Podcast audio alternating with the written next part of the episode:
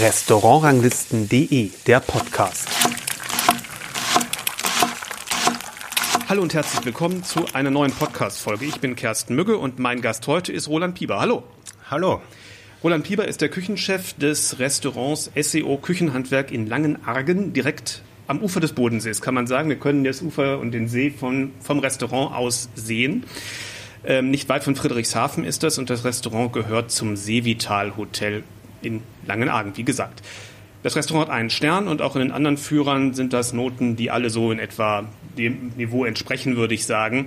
Und ein Hinweis zur Transparenz gehört auch noch dazu, zu dem Menü, über das wir gleich sprechen werden. Und zur Übernachtung war ich hier seitens des Hauses freundlicherweise eingeladen. Bevor wir ein bisschen was über Sie, äh, Roland Pieper, sagen, über Ihren Werdegang, eine Frage vorneweg. Äh, in der Welt einer Internetseite steht SEO für Suchmaschinenoptimierung, also Search Engine Optimization. Ja.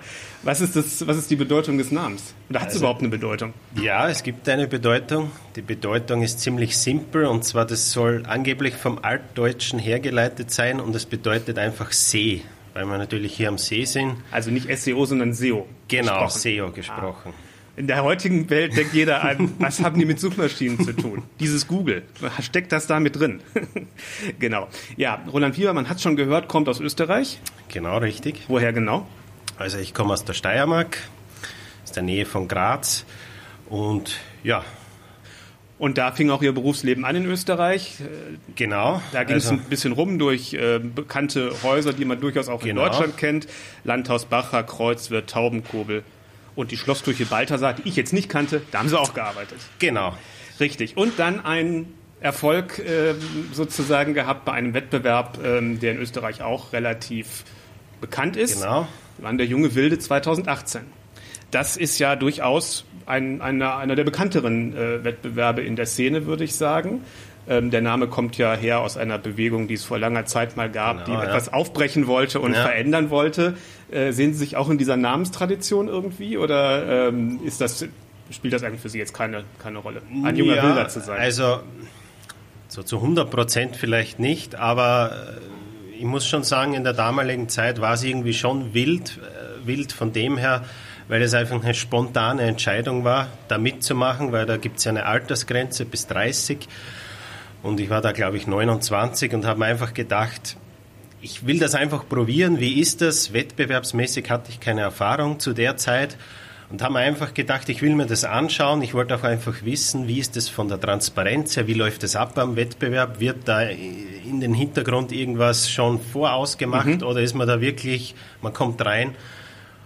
Und, und wie ja, war's? Es war tatsächlich so, dass es einfach so passiert ist. Ich habe niemanden gekannt, ich wusste nichts, ich habe einfach mein Ding gemacht, äh, habe das versucht, meine Gerichte auch unter Anführungszeichen ein bisschen wild zu machen, auch so wie ich mir das vorstelle, so wie ich bin. Und ja, es hat funktioniert. Es war für mich eine sehr spannende Erfahrung, weil man sich ja bei so einem Wettbewerb um alles kümmern muss. Also ja. das fängt bei der Logistik an, man muss alles organisiert haben. Und ich finde, da trennt sich dann schon ein bisschen die Spreu vom Weizen, weil man hat einfach gemerkt, da waren halt vielleicht auch Teilnehmer dabei, die sind dann vielleicht auch an dem gescheitert, weil eben gewisse Dinge nicht so funktioniert haben. Ja, das war einfach eine sehr lehrreiche Erfahrung, was mir einfach in der Küche extrem wichtig ist, weil das einfach ja alles zusammengehört.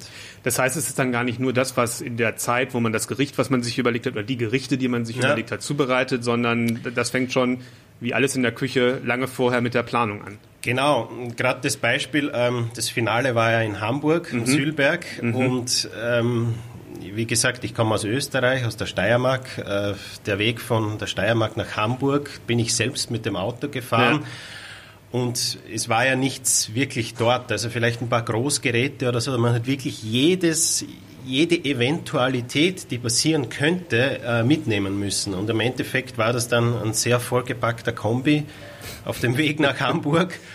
Und ja, bei das jedem, heißt schon was. Bei jedem Schlagloch äh, gab es ein bisschen Sorge, dass das. Genau, äh, genau. Es war wirklich so. Man hat gekühlte Ware mitgehabt, ja. man hat äh, ja alles Mögliche und das ist einfach Wahnsinn. Also schöne Erinnerung für mich, mir hat ja. sehr gut gefallen und es hat sich die Mühe am Ende dann auch aus, ausbezahlt. Also und nicht nur die Erfahrung äh, und den Gewinn, ich vermute, es gab ja auch irgendeinen kleinen Preis, nehme ich mal an. Ja, der war gar nicht so klein. Also ich war fast einen Monat in Sao Paulo ja. beim Alex Attala. Ja. War auch eine sehr interessante Erfahrung, wie das dort läuft. Ähm, ja, bin auch sehr überrascht allgemein gewesen über Brasilien, wo man ganz ehrlich sagen muss, ähm, da ist Brasilien meiner Meinung nach in gewissen Sachen definitiv ein Stückchen weiter vorne, äh, was so Gastronomiebetriebe Inwiefern? betrifft, wie in Deutschland. Ja, einfach die Organisation, die Leute, die dort mhm. arbeiten, da ist alles strukturiert. Auch wieder vom, von der niedrigsten Position bis in die höchste, es ist alles strukturiert. Auch was so gewisse Hygienemaßnahmen betrifft, hat mich sehr überrascht, weil das einfach auf einem Niveau ist, dass man einfach das ich so in Europa bis jetzt noch nicht kennengelernt habe, muss ich ganz ehrlich sagen. Also, das ist wahrscheinlich auch, weil vieles neuer ist, setzt man da auf ganz anderen Standards Ja, sicher. An. Natürlich, äh, Brasilien, es ist ein Land, wo es wahrscheinlich immer heiß ist. Ja. Das heißt, es kann auch, gibt auch mehr Gefahren wie jetzt hier in einem gemäßigten Klima und das habe ich einfach gemerkt, da gibt es keine Kompromisse. Ja, ja. Also in einem Zwei-Sterne-Haus, da gibt es keine Kompromisse. Das wird beinhart durchgezogen und das hat mich äh, wirklich überrascht und da habe ich auch einiges mitgenommen, weil man gedacht habe, okay, äh, man muss schon aufpassen, auch in, in Deutschland oder in Europa, dass man sich vielleicht in gewissen Dingen gar nicht überschätzt, weil es gibt andere Länder, die auch sehr, sehr gut drauf sind. Also in diesen ja, Belangen jetzt. Und die vor allem dann nicht in so Traditionen verhaftet sind, das wurde nee, schon immer so gemacht, da nee, müssen wir da nicht, also nicht. Da wird dann ja. Äh, eher danach geguckt, was ist wirklich die beste Lösung und genau. wahrscheinlich so gearbeitet, kann ich mir vorstellen. Ja, definitiv. Also das ist jetzt, hat jetzt gar nicht so mit dem Kochstil mhm. zu tun, einfach so ein bisschen die, die ganzen Hintergründe. Und das ist ja auch in unserer Branche extrem wichtig, dass man einfach mal hinterfragt, wieso sind die Dinge jetzt so, wie sie sind, vielleicht auch. Ja. Weil ähm, dann, wenn man woanders hinschaut, kann man vielleicht auch ein bisschen die Lösung finden für mhm. die Probleme, die wir haben. Ja, grundsätzlich. Und es steigert so ein Wettbewerbsgewinn, ich sag mal, den, den Marktwert, was dann weitere Positionen angeht? Oder ja, kamen dann die Jobangebote, flatterten die nur so rein? Oder wie muss ich mir das vorstellen? Ja, es geht. Man hat tatsächlich dort oder da was bekommen. Ähm, das ist ja klar, in der heutigen Zeit mit Social Media, man hat dann schon gemerkt, da ist einfach ein Aufschwung. Die ja. Leute haben eine Nachfrage, es kommen Anfragen, äh, Freundschaftsanfragen etc., was halt immer auch. Und dann Von Leuten, halt, die man gar nicht kennt. Ja, genau, wo man sich dann fragt, wer ist das überhaupt? Aber ich muss sagen, ja, das könnte man, habe ich tatsächlich nicht so ausgenutzt oder ausgebeutet, wie man es vielleicht könnte. Ähm, das hat auch damit zu tun gehabt, weil ich dann ja eben hier den Job begonnen mhm. habe und einfach neue Aufgaben hatte und einfach nicht die Zeit dazu hatte. Also Sie wussten schon, dass Sie hier anfangen. Ja, genau, genau. Verstehe. Ja. Und hier war das ja dann auch tatsächlich eine Neueröffnung äh, sozusagen. Genau, wie, also wie war das? Das war 2018, äh, bin ich im Anfang des Jahres gekommen. Da war das einfach nur mal eine Probe. Da hatten wir noch einen großen Umbau vor uns. Das heißt, wir haben einfach mal probiert, wie läuft's, was passiert, etc. Und das Jahr darauf, also 2019, wenn der Umbau abgeschlossen war, haben wir dann quasi versucht, ähm, oder haben wir unser Sternenlokal eröffnet. Und ja, ein Jahr später quasi, mit dann, Beginn der Pandemie, ja. wissen wir eh alle, da haben wir dann auch den Stern bekommen. Haben leider die Zeremonie nicht so wahrnehmen können, wie wir uns gewünscht hätten. Auch in hätten. Hamburg gewesen. Ja, auch wieder in Hamburg, hätte gut gepasst, ja. hätte mir sehr gefallen, aber das war ja dann Ihre erste Küchenchefstelle, äh, oder nee, nicht? Nee, also ich hatte tatsächlich schon zwei Stellen also, davor. Also, die tauchen auch gar nicht so auf in Ihrer nee, auf der, auf der also, Webseite, in der, in nee, nee, nee. steht. Genau. Wie gesagt, davor in Österreich äh, auch schon mal in der Schlossküche mit 15 Punkten okay. bewertet mhm. worden im Gomio. Aber das war natürlich ein ganz anderes Konzept. Ja. Äh, das war eher auf Gemütlichkeit und eher so das Wirtshaus, wo das Menü eigentlich eine untergeordnete Rolle spielt. Und hier ist es ja ganz anders. Hier gibt es wirklich nur unser Menü und das ist natürlich der Hauptakteur. Wie ist das ein, ich sag mal, für ein Restaurant, ja, den ersten Aufschlag zu machen, der erste Küchenchef zu sein, der das, äh, der das Restaurant letztendlich gestaltet, der das aufmacht, der ja im Grunde ja wahrscheinlich dann auch viel reinbringen kann an Ideen, wie man es machen könnte, wie man es umsetzen ja. kann. Aus, den, aus dem Konzept, das vielleicht schon existiert oder in, An in Ansätzen existiert, das zum Leben zu erwecken. Ja, bei uns war es tatsächlich so, ähm, dass wir nicht so viel darüber geredet haben, was wir da jetzt genau machen. Also wir haben gesagt, wir wollen ein Gourmet-Restaurant oder ein Fine-Dining-Restaurant machen. Michelin war ein Thema für uns, definitiv. Aber wir haben, glaube ich, vieles auf uns zukommen lassen. Und natürlich ist es halt immer so, wenn man auf sich etwas zukommen lässt, dann äh, hat man natürlich gewisse Sachen nicht vorgeplant. Und man muss halt einfach viel probieren. Äh, viele Dinge ändert man dann wieder, weil man sagt, okay, das ist vielleicht jetzt doch der falsche Weg. Also es ist für mich natürlich sehr, sehr viel Arbeit gewesen, weil man natürlich alles alleine aufgebaut hat, mehr oder weniger. Ähm, wir haben auch ein sehr kleines Küchenteam. Das wollte, das komm, wollte ich gleich drauf kommen. Von dem her ja, aber wir, wir merken schon, und das ist für mich wieder das Positive, also dass wir uns jedes Jahr eigentlich meinem Gefühl nach schon sehr steigern. Und das ist halt dann auch wieder das Schöne bei der ganzen Sache. Also wir haben uns wirklich von null auf was hochgearbeitet und ähm, ja, das ist eigentlich das Schöne dann. Sie sind auch generell im Restaurant ein sehr kleines Team. Sie sind nämlich nur zu dritt. Zu dritt. Also wenn Sie, man, genau. Ihre Kollegin und ein Sommelier, genau. Restaurantleiter für vier Tische. Genau, für vier Tische, also so maximal zwölf Personen, sagen wir immer, so roundabout. Und ja, also das war auch von Grund Anfang an unser Konzept. Wir wollten uns personaltechnisch sehr klein halten, ähm, ja, weil einfach Personal ein großes Problem ist in der Gastronomie. Und wir gesagt haben, okay, wir halten uns klein, wir halten uns fein und haben natürlich äh, durch das einfach mehr Möglichkeiten, weil es ist in der heutigen Zeit einfach schwierig, manchmal sich auf Leute zu verlassen auch. Und wir wollten einfach diesen Punkt mal ausschließen und haben gesagt, okay, klein. Ich bin auch bei jedem Gang mit dabei. Also das ist mir persönlich ganz wichtig. Geht ja gar nicht anders. Weil geht nicht so anders. Geht nicht anders, weil einfach der Sommelier auch seine Aufgaben hat und ähm, ja, aber ich finde es auch schön, weil man, also als Koch ist das ja immer so eine Sache, dieser Gästekontakt. Also ja. ich kenne das natürlich von früher. Eigentlich der Küchenchef steht, steht am Pass und ja, finalisiert die Gerichte, gibt Kommandos etc., annonciert und hat eigentlich im Alltag ja nicht so den Bezug zum Gast. Mhm. Und kann auch nie einschätzen, ähm, wie läuft das jetzt. Ist das zu schnell? Ist das zu langsam? Wie reagiert der Gast auf die Gerichte und das alles bekomme ich seit mehr oder weniger drei Jahren mit. Also ich weiß ganz genau, wie das läuft. Ich weiß, ist es dem Gast zu schnell, ist es ihm zu langsam, ist es überhaupt was, was ihm gefällt, äh, verdreht er die Augen, wenn er die Gerichte bekommt, etc. Und ich finde das schon sehr angenehm, weil man sich da einfach viel individueller auf den Gast einstellen kann. Und ich finde auch am Ende des Tages, der Gast viel mehr Mehrwert hat ja. von dem Restaurantbesuch. In beide Richtungen auch. In Sie bekommen Richtungen. ja auch wirklich ein, ein viel differenzierteres Feedback, wenn Sie merken, welche Gerichte kommen sehr gut an, was mögen die Leute besonders, warum mögen sie etwas ja, ganz besonders. Ne? Genau. Es ist einfach, ja, es ist einfach schön. Und das ist einfach, man, man lernt dann als Koch, finde ich, auch ein bisschen einen anderen Zugang zum Gast, weil man einfach dann merkt, okay, man lernt die Leute besser kennen, weil man einfach merkt, okay, der lügt mich jetzt zum Beispiel an. Man bekommt einfach ein Gefühl dafür, ob der jetzt, ob man jetzt angelogen wird vielleicht oder aus Freundlichkeit. Ja.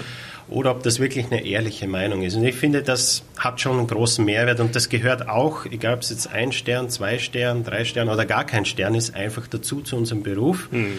Und sollte vielleicht jeder auch mal ein bisschen so nachdenken darüber, wie das ist. Also und Sie haben gerade erwähnt, äh, ganz anfangs, ähm, als wir darüber sprachen, mhm. über die kleine Größe, dass ja das Thema Personalsuche in dem Sinne wegfällt. Äh, es sei denn, einer von den dreien entscheidet sich aus Gründen, woanders hinzugehen. Dann ist gleich im genau. Grunde die Existenz des Restaurants ja de facto äh, fast in Frage gestellt, weil man auf jeden Fall ja einen gleichwertigen Ersatz äh, ja. braucht. Aber erstmal ist es so nicht da. Man, sie brauchen nicht zu suchen, aber sie müssen auch keine neuen Leute einarbeiten. Genau. Das heißt, ja, im Grunde von Menü zu Menü, von Gericht zu Gericht entwickeln sie sich in dem festen Team dann weiter. Kann ich mir das genau, so vorstellen? Ja, ja? Definitiv. Also ähm, klar zu dem Thema nochmal zurück, wenn jemand ausfallen würde. Wir haben natürlich schon immer einen Notfallplan, gerade im Service. Ähm, ja.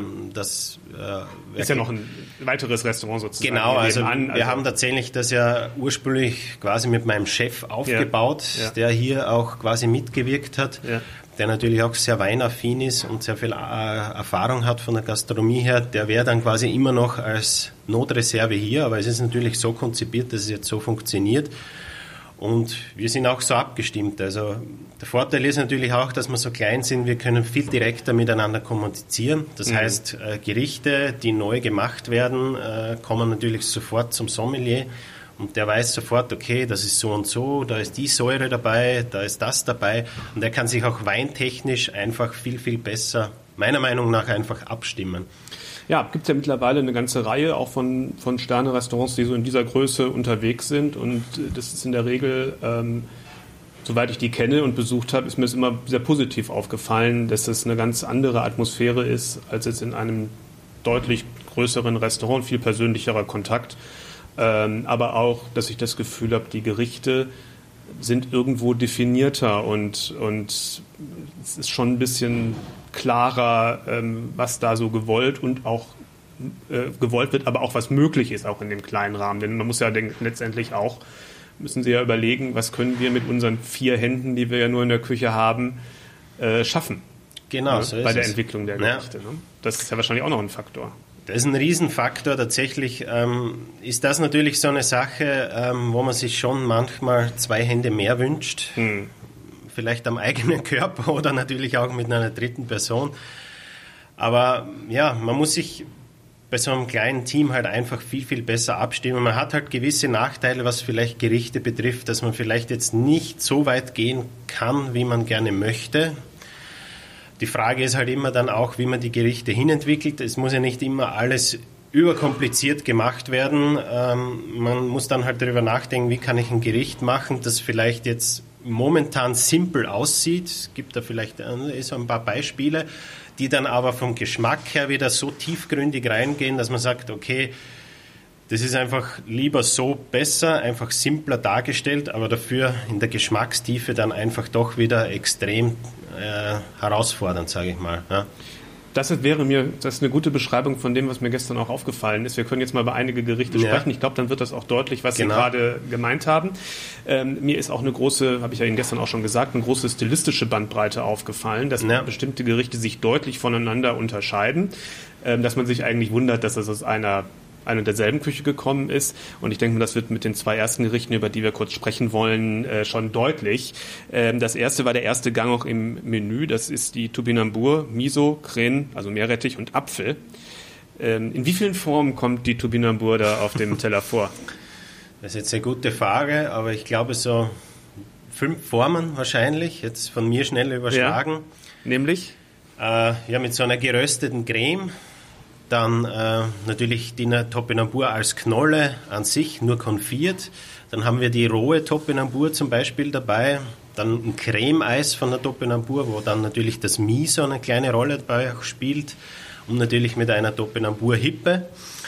Und zum guter Letzt mit diesem äh, Sud quasi, oder Topinambur-Saft und der Meerrettich auch eine Rolle spielt. Ich wollte sagen, der Meerrettich ist eigentlich ganz dezent. Man merkt den so ja.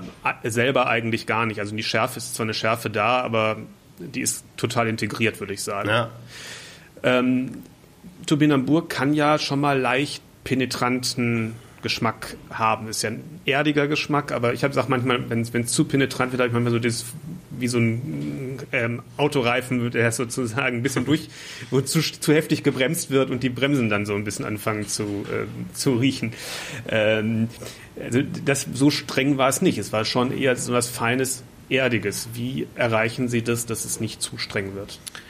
Ja, ich glaube, da spielt halt einfach äh, die Zubereitungsart eine Rolle. Also gerade das Miso, glaube ich, ähm, hat den Vorteil hier, dass es mit dieser Säure, was das Miso ja ein bisschen so hat und einfach mit dem Umami die Topinambur ein bisschen abholt. Weil ich habe bei Topinambur oft Angst, dass Topinambur in das zu Süßliche auch mhm. geht. Das, ja, das ist auch so gefährlich. Genau. Ja.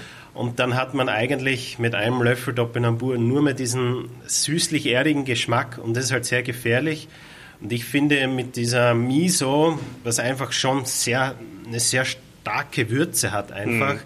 Kann man das ein bisschen abholen und das ist einfach so die Spielerei und auch natürlich Topinambur roh wieder ganz anders schmeckt. Also da haben wir dann die Süße eigentlich sehr, sehr wenig, die Erdigkeit eigentlich auch nicht. Da hat man eher, ich würde jetzt sagen, so einen milden Rettich vielleicht irgendwie so im Gefühl, ganz leicht.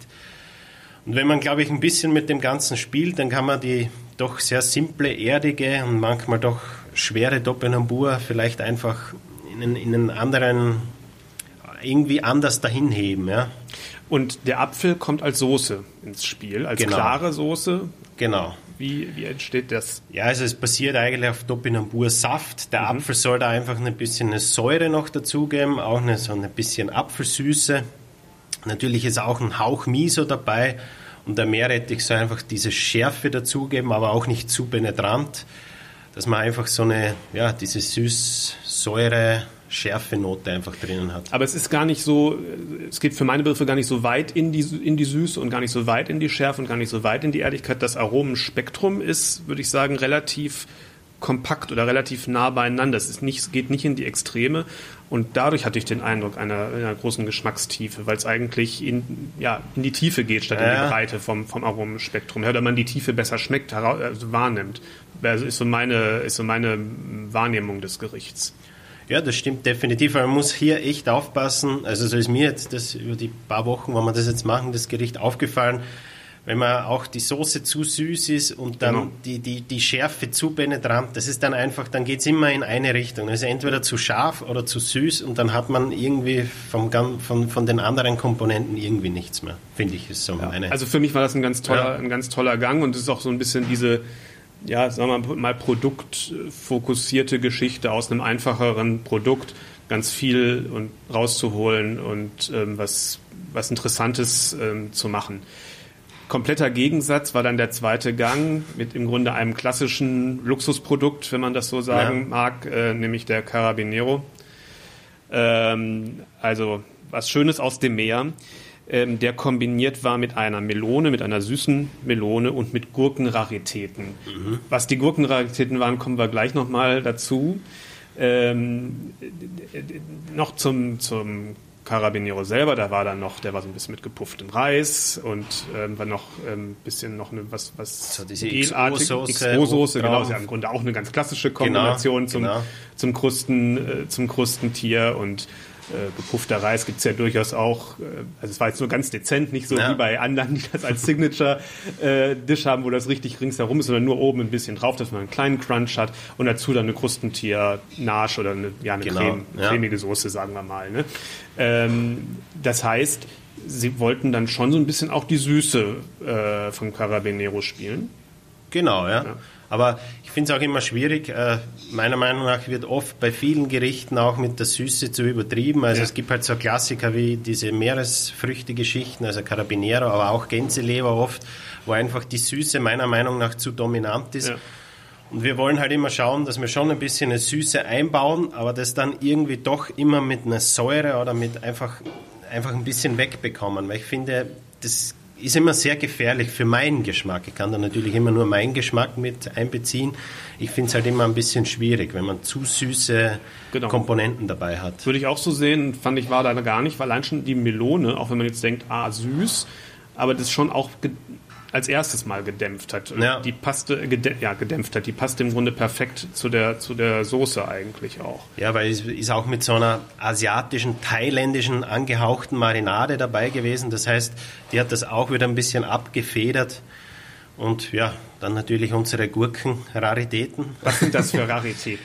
ja, tatsächlich ist es so, dass wir ähm, schon seit Anfang an, äh, seitdem wir hier sind, quasi uns einen Biobauern von hier zur Brust genommen haben und gesagt haben, du, es gibt gewisse Produkte, die wir kennen, gewisse äh, Lebensmittel, also ähm, Gemüsesorten, kannst du uns die nicht anbauen? Mhm. Und äh, da werden wir von Jahr zu Jahr ein bisschen stärker.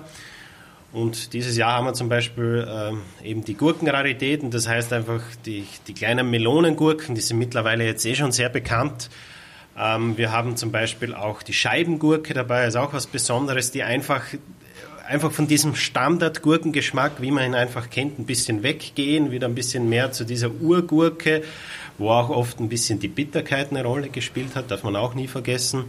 Oder auch die Zitronengurke, für mich ein wunderbares Produkt, die nämlich nicht nur so einen Namen hat, sondern auch der Name Programm ist. Das heißt, das ist eine Gurke, die, wenn sie richtig reif ist, auch von selbst eine schöne Säure hat. Und ich finde es halt einfach toll, mit solchen Produkten zu arbeiten, weil das einfach weil da einfach ganz andere Geschmacksbilder entstehen und die auch sehr hilfreich sind, finde ich, weil ähm, gerade in der Sternegastronomie muss sehr viel immer auf einen gewissen Geschmack hin optimiert werden. Und wenn ich aber so Produkte habe, die von Natur aus schon eine Säure und eine Süße geben, dann ist es einfach toll, weil dann kann ich das Produkt mehr oder weniger Natur dazugeben und ich komme auf das gleiche Endergebnis, als wie wenn ich jetzt daraus ein Püree mache, das äh, dann noch so und so abschmecken muss, ähm, dann noch durchpassieren etc. etc. Stichwort Handgriffe, Zahl der Handgriffe minimieren. Genau, ja. Ne? Und einfach wieder vielleicht das Produkt wieder ein bisschen mehr in den Vordergrund rücken. Mhm. Ich finde es in der heutigen Zeit vielleicht auch wieder wichtiger, wenn man denkt an die Kochgrößen von früher, die das ja auch teilweise immer gepredigt haben, dass eigentlich der Produkt das da ist und das Drumherum eigentlich eher eine untergeordnete Rolle hat, sage ich jetzt mal. Sie haben es gerade schon erwähnt, ähm, Sie haben ja auch auf Ihrer Webseite alle Produzenten oder viele Produzenten stehen, von denen Sie Sachen verarbeiten, die Sie dabei haben. Ähm, die Bodenseeregion bietet sicherlich viele Möglichkeiten, weil die nun mal wirklich klimatisch äh, bevorzugt ist. Ja. Ähm, und Sie haben gerade gesagt, Sie sind auf, gehen auf Landwirte zu und wünschen sich, dass die bestimmte Produkte auch anbauen. Das heißt, es kommt dann schon eher von Ihnen äh, die Anregung oder sind Sie auch unterwegs und finden also Produzenten? Wir sind her, ich meine, wir sind tatsächlich, wie Sie sagen, in der glücklichen Lage. Wir sind hier an einem klimatischen Ort, was einfach für die Zukunft auch sehr wichtig sein wird. Äh, der Bodensee ist einfach mit seinen Wasserreserven, mit einfach dieser Umgebung auch von den Bergen einfach bevorzugt in der Zukunft. Ich habe da auch viel Kontakt mit Landwirten und die sagen alle, ähm, der Grund und Boden hier, der ist einfach Gold wert, weil das einfach die Zukunft ist. Tatsächlich ist es aber so, ähm, dass eher ich auf die Leute zugehe mhm. und auch da oft eher darum betteln muss, dass die Leute für mich äh, äh, was, was anbauen, weil natürlich ähm, ein Landwirt natürlich kein Geld verdient, wenn er für mich im Jahr 15 Kilo Zitronengurken macht und 10 Kilo irgendwas macht, sondern hier zählt natürlich am Ende wieder Masse, äh, ja. weil sich das einfach für keinen Bauern wirklich lohnt, betriebswirtschaftlich gesehen. Aber es gibt natürlich Ausnahmen. Und da bin ich sehr froh das ist drum. Ja schon mehr eigentlich eine Gartenwirtschaft. Ja. Wenn eine etwas, sagen wir mal, genau. ausgeweitete Gartenwirtschaft. Ausgeweitete keine, keine Feld, Ja, genau. Da muss man einfach auch so wie wir mit Leib und Seele dabei sein, mit dem, was man macht. Und dann hat man Glück und dann lernt man solche Leute kennen und mit denen kann man dann das machen. Aber wir haben natürlich das Glück, wir sind hier in der Bodenseeregion, wir haben Österreich hier, wir haben die Schweiz hier. Das heißt, wir können natürlich auch schnell mal in zwei andere Länder fahren äh, und uns einfach von der ihren Produktvielfalt bereichern. Also gerade vor Adelberg, da sind wir natürlich dann in der Käserichtung sehr stark. Mhm. Milchwirtschaft, Milchwirtschaft ist extrem wichtig wo ich zum Beispiel hier vielleicht in, in der Bodenseeregion nicht so gut äh, äh, vernetzt bin. Und das ist echt ein riesen, ein riesen Vorteil für uns hier. Also da muss man echt sagen, äh, da sind wir in der glücklichen Lage, die vielleicht andere Restaurants, die vielleicht in einer großen Stadt sind, vielleicht nicht so haben. Ja. Und es ist in der Tat äh, so, Zitronengurke kannte ich jetzt noch nicht, aber mir war schon bekannt, da meine Eltern letztes Jahr viele Gurkensorten, verschiedene Gurkensorten ja. angebaut hatten, die Unterschiede, die es, die es allein von der, sozusagen von, von der Festigkeit auch gibt, aber eben auch vom, vom Geschmack, wie unterschiedlich der Gurke sein kann. Da habe ich dieses Jahr, diesen Sommer neue Erfahrungen gesammelt. Dadurch war, war das für mich ganz interessant. Aber dann hatten sie ja auch noch so eine kleine Bodensee-Kiwi und so andere Sachen. Also es waren, kamen wirklich auch immer wieder äh, Dinge vor, die mir jetzt nicht so alltäglich sind. Was natürlich für den Gast auch immer ein Hinhörer und eine Neugierigkeits, äh, äh, die Neugier weckt beim, beim ja. Gast letztendlich. Äh, wie mag das wohl schmecken? So. Und, und vor allem, man hat auch noch nicht so ein, so ein geprägtes so einen geprägten Eindruck. Ne? Was, woher soll ich wissen, wie eine Bodensee-Kiwi schmeckt? Muss ja vielleicht so schmecken. Also ich nehme das vielleicht auch mehr so hin, als bei Produkten, die man kennt, wo man schon auch eine bestimmte Geschmackserwartung hat. Ja. So würde ich das denken. Ja, das ist ja. definitiv eine von unseren Missionen, sage ich mal, mhm. die wir haben, einfach äh, mal Dinge in den Vordergrund zu rücken, ähm, die halt einfach nicht allerwelts bekannt sind. Ähm, jetzt werden wir vielleicht noch über die Bodensee-Kiwibeere lachen, aber in 10, 15 Jahren äh, wird es ein Produkt sein, das wahrscheinlich einfach äh, im Sommer in jedem Supermarkt sein wird, weil einfach die Dinge sich ändern. Und mein, meine Mission ist ja auch ein bisschen einfach, so sehe ich es halt, äh, dass man einfach Dinge vielleicht ein bisschen ändert. Wir können natürlich auch nicht so viel ändern, aber einfach mal ein bisschen äh, den Fokus einfach auf andere Produkte legen, wie es ja auch einige sehr, sehr gute Köche in Deutsch, Deutschland mittlerweile schon machen. Wer soll voranschreiten, wenn nicht die guten Köche bei sowas? Eben, das ja. Das ist ja nun mal auch mit deren deren Aufgabe in dem Bereich, denke ich mal, ähm, die Qualitätslebensmittel nachzufragen. Und dann wird entstehen da auch Märkte, wenn sie auch klein sind, aber immerhin. Definitiv. Also ich kenne es natürlich immer von meinem kleinen Österreich, sage ich. Ja, ja. Ähm, da merke ich schon, wenn ich in den Supermarkt gehe, also da ist so eine Kiwibeere zum Beispiel schon ein Produkt, das ich des Öfteren sehe im Sommer.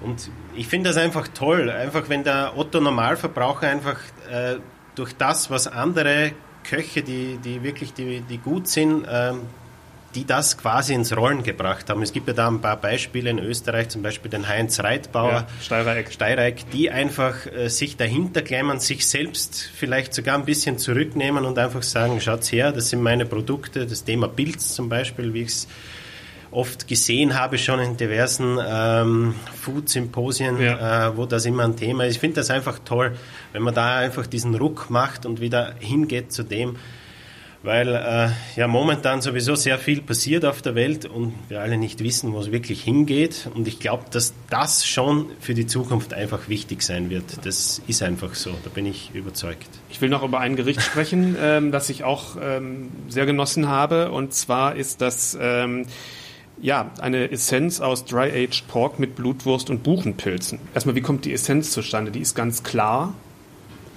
und ist sozusagen, wie der Name sagt, aus Dry-Aged äh, Pork. Ja, genau. Also Schwein. Ja, genau. ja, da haben natürlich jetzt auch ein paar Einflüsse eine Rolle gespielt, aber ähm, mein Metzger, der was auch hier im Allgäu ist, der was auch äh, so ähnliche Wege geht wie wir, also mhm. der auch von der Schlachtung und so ähm, wieder ein bisschen zurückgeht, so wie es früher war. Und der hat mir halt gesagt, er experimentiert jetzt sehr viel äh, mit Schweinefleisch vom Dry Agen her, weil er da einfach ein bisschen mehr Geschmack äh, rausholen kann aus dem doch immer sehr gleich schmeckenden Schweinefleisch. Und dann habe ich ihm gesagt, er soll einfach mal äh, gewisse Stücke reifen lassen bis zu dem Punkt, wo er sagt, okay, das ist jetzt das Maximum, da wird es jetzt dann schon mhm. too heavy. Und ja, dann haben wir diesen Schweinebauch hergenommen, weil der einfach da war, haben den noch ein bisschen geräuchert und haben dann einfach eine Essenz daraus angesetzt. Ich bin sowieso allgemein ein großer Suppenfan, ein großer ja. Fondfan. Ich finde das einfach toll. Suppen, die haben einfach so viel Power. Gerade in der kalten Jahreszeit ist das irgendwie so ein Energiebringer, so ein Wohlfühlbringer. Und ja, die Essenz ist ganz simpel angesetzt, einfach nur mit Zwiebeln, ein bisschen Knoblauch, Pilzabschnitte dabei und auf den Rest wird einfach verzichtet, weil man einfach dieses, diesen Fleischgeschmack einfach haben wollen. Das ist, wirkt wie ein Dashi vom Land, also nicht ja, vom, genau. aus dem Meer sozusagen. Ja. Beim Dashi ist ja im Grunde die Alge und der, genau. die, äh, der Thunfischflockenkram da, also ja. die Bonito-Flocken im Grunde das und das war jetzt im Grunde mit Produkten des die vom, vom, vom Festland sozusagen kommen aber ähnlich umami-artig und wohlig einfach so von, ja. diesem, von diesem runden das, Geschmacksgefühl, würde ich sagen. Genau, das war die Intention. Also so und weltoffen habe ich es nicht gesehen tatsächlich. Das wollte ich nämlich gerade fragen, ob das von vornherein die Idee war, ja. sowas äh, mit diesen Gedanken aufzugreifen oder ob das tatsächlich aber von, von, dem, von dem Produkt her kam. Was kann man damit machen? Nee, das war tatsächlich die Produktgeschichte. Also, mhm. Aber es stimmt natürlich, es hat die Parallele dazu. Und wie kommt dann die, die, die, Blutwurst und die Pilze ins Spiel? Ich meine, die Pilze runden ja auch nochmal ab. Das ist ja genau. auch umami-mäßig äh, die Richtung. Äh, zur einen Seite, weil sie das einfach abrunden und ja. Pilze für mich irgendwie, ich esse, wie gesagt, selber sehr, sehr gerne Suppe und für mich einfach so Pilze irgendwie da reingehören, weil das noch irgendwie verstärkt wird. Und wir sind natürlich auch jetzt mitten in der Pilzzeit. Dieses Jahr, Gott sei Dank, eine sehr, sehr gute Pilzzeit. Ja, und dann kommt natürlich die Blutwurst dazu. Ich persönlich muss auch zugeben, ich bin kein großer Innereien-Fan, aber mhm. es gibt halt ein paar so Innereien, was ich einfach toll finde. Vielleicht nochmal zurück zu, dem, zu der Bodensee-Kiwibeere, wo auch ein getrocknetes, geräuchertes Ochsenherz dabei ja. ist. Also das ist ein kleines, kleines Amüsern ganz am Anfang. Genau, genau. Und finde auch da ist das Herz wieder äh, in einer ganz anderen Richtung, wo man es vielleicht jetzt so gar nicht kennt. Einfach angenehm, das kann man, äh, geht vielleicht schon so in die Richtung Bündnerfleisch, ja. würde man jetzt einmal sagen, als ja. Würze.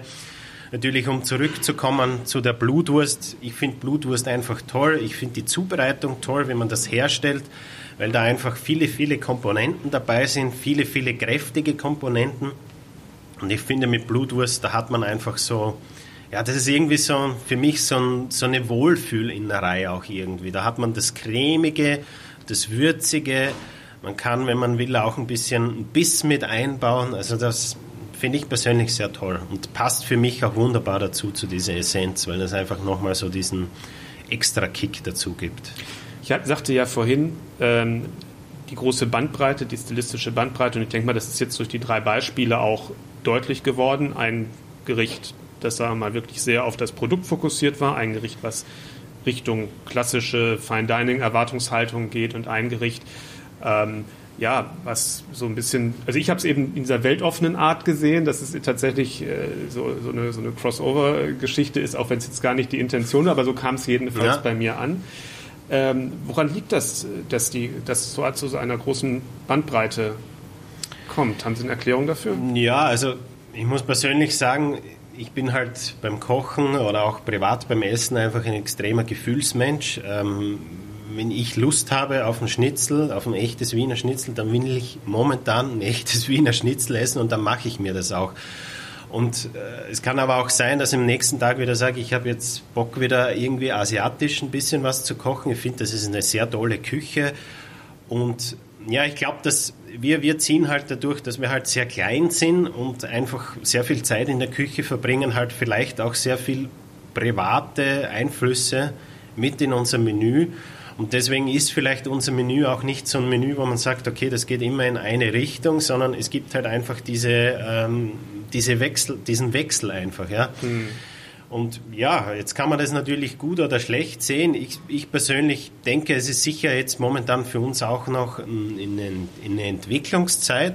Es wird sich vieles über die Jahre noch weisen, wo wir hingehen, wie sich das festigen wird.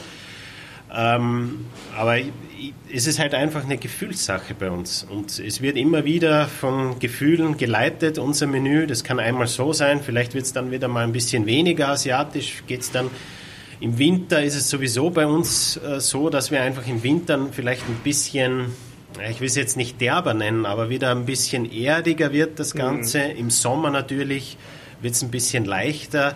Weil man muss natürlich auch verstehen, im Sommer haben wir unsere wunderschöne Terrasse, es ist heiß. Ja. ich merke es ja auch von den Gästen, die Gäste wollen dann einfach ein bisschen weniger äh, einfach. Und im Winter wird es dann halt wieder ein bisschen anspruchsvoller, einfach auch von den Gerichten her. Da darf es dann auch ein bisschen mehr sein und vielleicht auch mal ein Stück Blutwurst sein. Ich würde im Sommer zum Beispiel einfach mit keiner Blutwurst arbeiten, weil es für mich einfach passt für mich einfach nicht, vom Gefühl her einfach. Wäre jetzt auch noch eine These, wo ich das sagen oder wo ich dran gedacht hätte, wo das vielleicht auch herkommen könnte. Durch das kleine Team muss sich ja jeder sehr, sehr einbringen und kann sich auch sehr gut einbringen, kann ja direkt sagen, so, das und das und die Idee hätte ich mal und ich kann mir vorstellen, dass das Spiel miteinander bei der Ideenentwicklung da auch ein ganz anderes ist. Das ist auch noch ein Faktor. Also klar, wir sind nur zu zweit und natürlich äh, meine Partnerin und ich werden uns natürlich schon immer gegenseitig ein bisschen ähm, da absprechen und wenn jemand eine Idee hat und sagt, es gefällt mir, das schmeckt mir, dann versuchen wir das auch irgendwie äh, auf den Teller zu bringen. Ja. Arbeiten Sie dann da eher, wie das jetzt in dem Fall mit dem Dry-Aged Pork war, dass Sie schon um ein Produkt herum was, ich sag mal, assoziieren und daraus das entwickeln? Oder ähm, haben Sie ein bestimmtes, ich sag mal, Geschmacksbild im Auge und überlegen dann, womit, äh, womit man könnte man das erreichen, auch vielleicht an einer bestimmten Stelle im Menü? Was ist so Ihr Startpunkt? für ein neues Gericht oder für, ja, für eine neue Idee? Ja, das ist tatsächlich immer irgendwie beides. Also es gibt halt so wie diese Schweinegeschichte einfach ein Produkt, da baut man drauf auf, da muss man auch eine gewisse Vorzeit mit einplanen, weil es dauert ja immerhin drei Monate. Und da muss ich dann sagen, mit einer gewissen Erfahrung hat man dann schon das Gefühl, okay, die Essenz, die könnte mit diesem gereiften Geschmack so und so schmecken. Das ist ein relativ leichtes Gericht eigentlich ja. zu konstruieren. Wobei jetzt vielleicht so ein Topinambur-Gericht schon wieder schwer ist, weil da muss man einfach probieren. Das kann man im Kopf so nicht ausdüfteln. Das da muss man ja ganz detailliert aufeinander genau. von den Mengen her ja, abstimmen, dass es das nicht zu sehr in die eine oder in die andere Genau, das muss geht. abgestimmt sein. Das ja. ist einfach so. Und find, das ist auch manchmal die Schwierigkeit. Genauso wie bei dem äh, Carabiniero.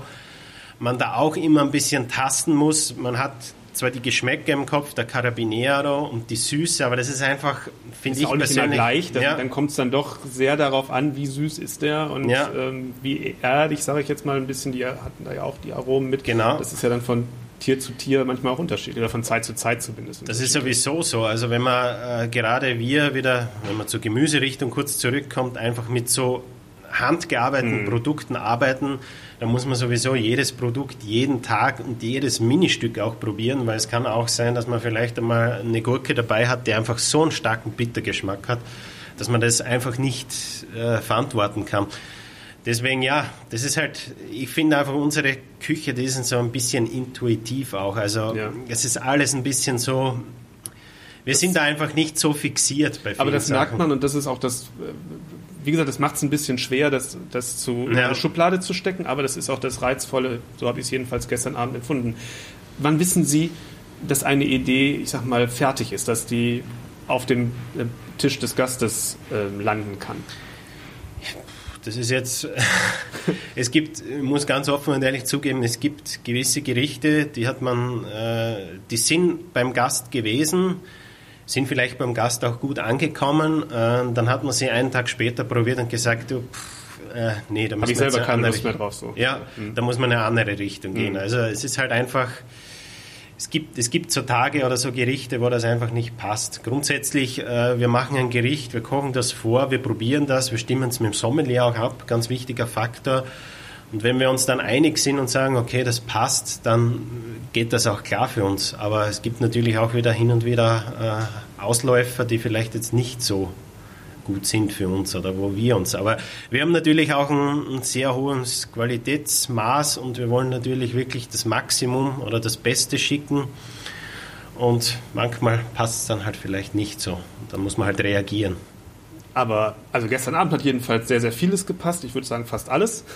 Und deswegen hat es mir große Freude gemacht und mir hat es jetzt große Freude gemacht, dass wir uns darüber unterhalten haben. Und ja. ich bedanke mich ganz herzlich fürs Mitmachen und ähm, für die Möglichkeit. Und ich empfehle allen, die den Podcast gerne hören, ihn natürlich zu abonnieren, vielleicht auch anderen Menschen davon zu äh, weiter das weiter zu sagen, dass es eine interessante Reihe ist, die wir da anbieten. Man kann natürlich auch nochmal in den alten Folgen wühlen, da gibt es auch viele interessante Sachen. Und wie gesagt, das Wichtigste ist immer den Podcast zu abonnieren, denn dann kommt die nächste Folge ganz automatisch. Und bis dahin sage ich Tschüss. Vielen Dank. Danke. Sehr schön. Tschüss. Super. Ja, das war's.